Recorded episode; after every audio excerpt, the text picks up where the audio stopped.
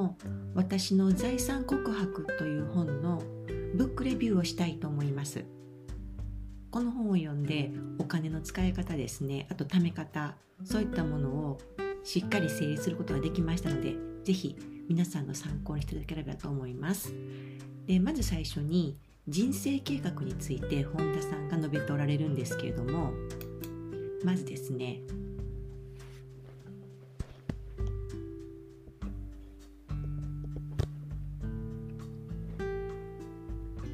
40歳でなんと本田さんは手取りのお給料よりも預金の方が貯金の方が多くなったってことなんですね。そして60歳の頃にはなんとこれまで貯めてこられた財産のほとんどを寄付されて自分の子供には残さなかったってことなんです。ですごいなと思ったんですけれどもこの本の中で特に面白い方法が4分の1天引き貯金法というものです。でこれはですねあのまだ若い頃にこういったことを実践されたんですけれどもなんと財産がしっかり貯まって成功されてからは4分の1奉仕っていうものを実践されてきましたそして、まあ、現在の私たちも財産的成功した人に関しては4分の1奉仕をすることを勧めておられましてしかもこれは余裕がある状態ですることが大切だよってことを強調されていました。で次にですね臨時収入を全部預金っていうことなんですけれども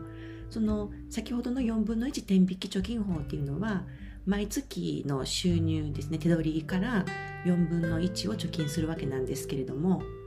なんとあのボーナスとかですねそういったものは一切使わずに全て貯金をされていたということです。で私も、まあ、この冬のボーナスからはね全て貯金しようと思っています。そして次に自分の財産を作るためにはまずはじめに家計簿をつける生活をすることが大切だと述べていました。で私も今まで家計簿を何度もつけてきたんですがもう大体3日ぐらいで挫折してしまいました。ところが最近ですねのマニーフォワードミーっていうものがありましてそのあのアプリでもありますし PC でも使えるんですけれどもこれを使い始めましてもう細かい家計簿をつける必要がなくなりました。と言いますのもほとんどクレジットカードとかです。そういったところで引き落としがされているので自分の持っている預金口座とあとクレジットカードの情報とを紐付けるともう全て数字が出てきます。で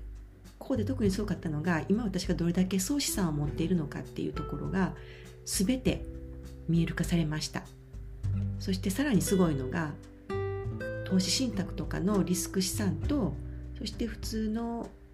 まあ、銀行に預けている預金とかあと債券とかの安全資産の割合もしっかり見ることができるっていうところがこのマニーフォワードミーを使って本当に良かったなと思っています。そして次に経済生活の独立っていうところなんですけれどももうとっても大切なこととして積極的に働いてしっかり節約することっていうことを言っていました。これはもう最近お金についていろいろ勉強していくと私が尊敬する方たちはほとんど同じことを言っておられました。でまあこの本を読んでじゃあ実際私はどういうふうに考えたのかってところを、まあ、最後にご紹介したいと思います。まずですね現在の収入の3分の1を預金するってことを先月から実践しています。今まで何も考えずに自分が買いたいものがあったらどんどん買っていたんですけれども先ほどのマニフォワードミーで自分のお金の出入りをチェックできるようになってからどこに無駄遣いがあるのかってことが分かりました。そこの中でそういう中で3分の1は十分預金できるってことが分かりました。そして自分の今の収入だけではなくて事業所得っていうものを増やしていく必要があるなと思いました。それで私が大好きな分野でなるべくその時間的な拘束がない状況で実践できるものってことでブログ本 YouTube この3つでチャレンジしようと思っています。実際 Kindle で本は何冊か出していまして毎月、まあ、少額ですけれども定期的にお金が入ってくるようになりました。そしてさらに投資信託ですけれども投資信託につきましてはリスク資産と安全資産をとりあえずこれからしばらくは5対5にしようと思っています。現在リスク資産の方がかなり増えてきてますのでリバランスを実践しています。ということで今回は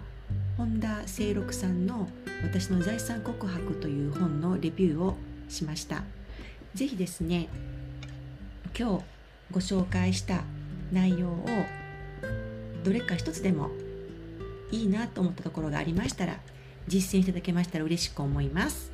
ということで今回もご視聴いただきありがとうございました。